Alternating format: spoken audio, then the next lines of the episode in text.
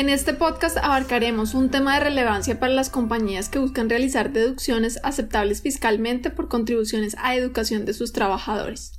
Soy Carolina Porras, socia del área de Derecho Laboral de PPU y en este podcast me acompaña María José Rondón, asociada del área, y Nicole Ríos, asociada del equipo de impuestos. La última reforma tributaria, la Ley 210 de 2019, creó el artículo 107 raya 2 del Estatuto Tributario, por medio de la cual se crea una deducción del impuesto sobre la renta para las contribuciones que el empleado realice a la educación de sus empleados. Dentro de las deducciones fiscalmente aceptadas se encuentran 1. Los pagos destinados a programas de becas de estudios totales o parciales de los empleados o de los miembros del núcleo familiar del trabajador. 2. Los pagos a inversiones dirigidos a programas de educación para niños y niñas menores de 7 años que sean los hijos de sus empleados. Y 3 los aportes que realicen las empresas para instituciones de educación básica, primaria y secundaria y media reconocidas por el Ministerio de Educación, incluidas la educación técnica y tecnológica, y que se justifiquen por beneficiar a las comunidades y zonas de afluencia donde se realiza la actividad productiva o comercial de la empresa. Para todos los efectos, los pagos definidos en este artículo 107 rayados del Estatuto Tributario no se considerarán un pago indirecto hecho al trabajador. Sin embargo, esta norma estaba pendiente de reglamentación, por lo que el Ministerio de Hacienda expidió el 14 de julio el decreto 1013 de 2020 estableciendo las condiciones para la procedencia de esta deducción. En primer lugar, para efectos de lo establecido en el artículo 107-2 del Estatuto Tributario, es fundamental tener en cuenta las siguientes definiciones. Miembros del núcleo familiar del trabajador son el trabajador, su cónyuge o compañero permanente y los hijos de hasta 25 años. Cuando el trabajador no tenga cónyuge o compañero permanente, el núcleo familiar para efectos de la deducción está compuesto por él, sus padres y sus hermanos que dependan económicamente. Son programas para becas de estudio los ofrecimientos en materia de educación que realizan las personas jurídicas a favor de sus trabajadores o su núcleo familiar en las siguientes categorías. Primera, educación preescolar, básica y media, siempre que la institución y el programa educativo sean reconocidos por la Secretaría de Educación de la jurisdicción territorial donde opere el establecimiento educativo. Cuando alguno de los estudios mencionados anteriormente se realice en el exterior, deberá contarse con el reconocimiento oficial del Ministerio de Educación. 2. En educación superior, al nivel académico de pregrado y de posgrado, siempre que la institución de educación superior tenga reconocido el programa por parte del Ministerio de Educación.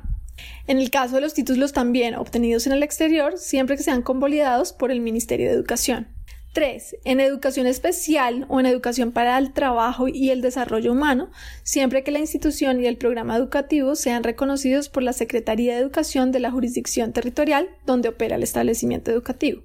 En cuanto a los créditos condonables, estos son los otorgados por las personas jurídicas al trabajador o su núcleo familiar con el fin de cursar estudios en instituciones con programas reconocidas por el Ministerio de Educación o convalidados por la misma institución en el caso de programas formales realizados en el exterior. El empleador y el trabajador establecerán los términos y condiciones para la condonación de la deuda, pero no podrán pactar como condición un término de permanencia o reintegro de los valores pagados por el empleado. Son inversiones las realizadas en propiedad, planta, equipo y software cuyo valor será determinado de conformidad con el costo fiscal en los términos previstos en el estatuto tributario. Finalmente, la zona de influencia es aquella área o región donde la persona jurídica desarrolla su actividad productiva o comercial con relación a su domicilio principal, establecimientos de comercio, oficinas, sedes de negocios o donde se adquiere o venden los bienes y los servicios para la realización de su actividad productora de renta al momento de realizar el aporte. En primer lugar, los pagos que efectúan las personas jurídicas contribuyentes del impuesto sobre la renta y complementarios en beneficio de sus trabajadores o los miembros del núcleo familiar de este, destinados a programas educativos para becas de estudio, así como el monto entregado a títulos de créditos condonables para educación, deberán cumplir las siguientes condiciones. Lo anterior para efectos de lo establecido en el literal A del artículo 107-2 del Estatuto Tributario. Primero, que se trate de programas educativos que estén aprobados mediante acta por el órgano de dirección o quien haga de sus veces del empleador, en la cual deberá garantizarse el conocimiento del mismo a todos los trabajadores. Que el monto destinado a becas o créditos condonables sea pagado directamente por el empleador a la entidad educativa a través del sistema financiero Tercero, que los programas educativos a los cuales se destinen los recursos de las becas y o los créditos condonables para educación cuenten con la aprobación o convalidación de la autoridad de educación del orden nacional o territorial competente para tal efecto. Cuarto, que el valor de la beca y o los créditos condonables para educación incluya solo la matrícula, pensión, textos o software relacionados con el programa para el cual se ha otorgado. Quinto, que el programa de becas permita el acceso a todos los trabajadores o sus miembros del núcleo familiar en igual condiciones. Y sexto, que los programas formales cursados en el exterior se encuentren convalidados por el Ministerio de Educación de conformidad con lo previsto en el Decreto 5012-2009. Adicionalmente, debe tenerse en cuenta que el pago efectuado por concepto de programas de becas de estudio totales o parciales y escritos condonables para educación no será considerado como un factor de compensación o remuneración directa o indirecta para el trabajador. Adicionalmente, el pago no podrá estar sujeto a condiciones de permanencia mínima del trabajador en la compañía y tampoco podrá exigirse al trabajador el reintegro de los valores que el empleador haya pagado por dichos conceptos.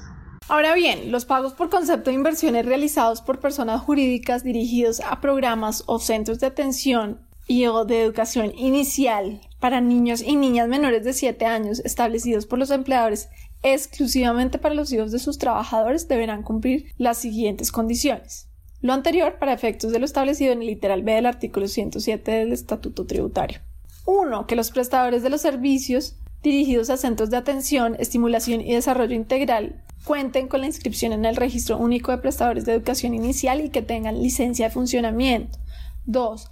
Para los servicios de educación formal en los niveles de preescolar y básica primaria dirigidos a niños y niñas de entre 7 y 3 años, que estos cuenten con licencia de funcionamiento otorgada por la entidad territorial certificada en educación de la respectiva jurisdicción. 3. Que los servicios de educación inicial o de educación formal para los niños y niñas menores de 7 años cuenten con la autorización de los padres de familia beneficiarios. Adicionalmente, en la autorización deberá acreditarse que los beneficiarios son los hijos menores de 7 años. Cuarto, que los servicios educativos operen durante el periodo grabable en que aplica la deducción. 5. Que los pagos se realicen a través del sistema financiero. Y 6.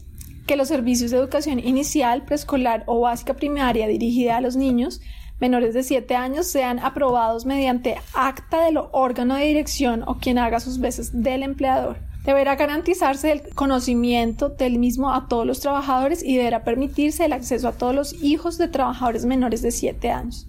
Adicionalmente, debe tenerse en cuenta que los pagos por concepto de inversiones que efectúen los empleadores contribuyentes del impuesto sobre la renta y complementarios del régimen ordinario en beneficio de sus trabajadores y los miembros de su núcleo familiar para la ejecución e iniciación del programa educativo no se consideran pagos indirectos por lo tanto no constituyen ingresos para el trabajador ni para los miembros de su núcleo familiar. Tampoco podrá exigirse al trabajador el reintegro de los valores que el empleador haya pagado por estos conceptos. Adicionalmente, los aportes a las instituciones de educación básica, primaria y secundaria y media, reconocidas por el Ministerio de Educación, así como las instituciones de educación técnica, tecnológica y de educación superior, que cumplan con los requisitos establecidos por el Ministerio de Educación y que se justifican por beneficiar a las comunidades y zonas de influencia donde se realiza la actividad productiva o comercial de la persona jurídica, deberán cumplir las siguientes condiciones. Lo anterior para efectos de la deducción del impuesto de renta. Primero, que los aportes sean realizados a instituciones de educación básica, primaria, secundaria y media, de educación técnica, tecnológica o de educación superior pública, reconocida por el Ministerio de Educación. Segundo, para los casos en que el aporte se efectúe en dinero, el pago se debe realizar a través del sistema financiero.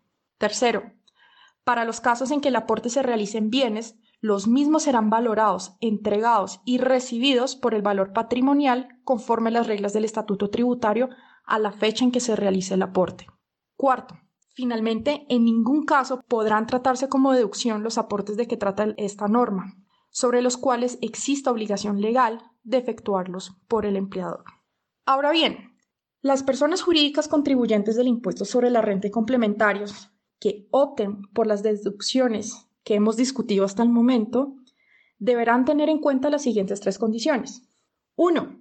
Cumplir con las obligaciones de reporte e información exógena respecto a estos pagos.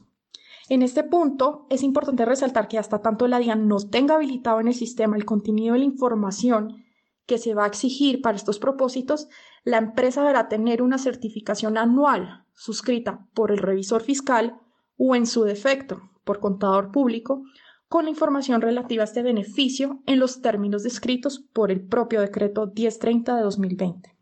Segundo, realizar los desembolsos a través del sistema financiero con excepción de los aportes en especie que se realizan a las instituciones de educación básica, primaria, secundaria y media, incluidas las de educación técnica que ya habíamos discutido anteriormente. Y tercero, acreditar a solicitud de la DIAN que el beneficiario de estas contribuciones está vinculado a la empresa y que la misma se encuentra al día en el pago de los aportes a la seguridad social y para fiscales. Finalmente, es fundamental mencionar que en ningún caso las deducciones aquí explicadas podrán generar un beneficio tributario adicional o concurrente. Muchas gracias a todos ustedes por su atención en este nuevo podcast y los invitamos a oír los otros podcasts sobre temas laborales. Esperamos que este haya sido de gran utilidad.